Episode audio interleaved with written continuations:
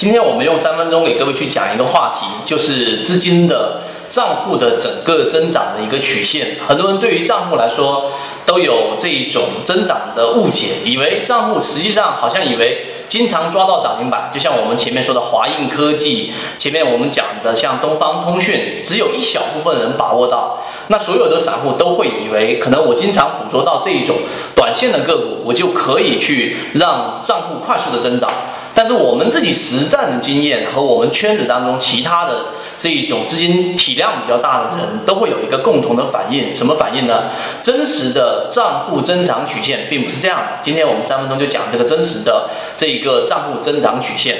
第一点，你首先必须得有一些呃常规熟悉的操作标的，也就是我们说自选板块，这个我们讲过很重要的。一般我们分为两种，第一种是一级板块，第二种是二级板块。一级板块就是我们重点关注的对象，我们在呃十一月份就公布了一个二十只的自选板块，其中包含着已经有百分之三十利润的张江高科、摩恩电器啊，包括我们的等等的一系列的个股，这是一级板块。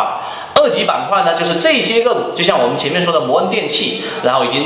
有百分之二十多的利润，我们把它出现了一个短线卖点或者破位，把它放到二级板块。但是中长期我依旧看好它，就包括其实现在我们的讲张江高科也是一样。所以真正的账户增长曲线，实际上是你把大部分的仓位调整在你熟悉的个股当中，然后在一级跟二级板块当中进行切换。那么那些妖股，我们能不能做？也能做，只是说一层、两层、三层左右。这是增长曲线的第一个真实的样子。第二个真实的样子就是，实际上我们作为啊这一个短线客来说的话呢，我们一定一定是要。啊，选偏中长线操作的，像张江、像摩恩，即使它出现了比较大幅的下跌，你没卖掉股票，但是这样的股票还是可以继续持有的。张江高科跟摩电器这两只个股尤为明显，很多人给我们反映过，可能在十二月份过年前那波行情，并没有把股票给卖掉，结果这样的股票还是现在涨回来的一个利润。所以真实账户曲线就是你买到比较偏中长线的个股，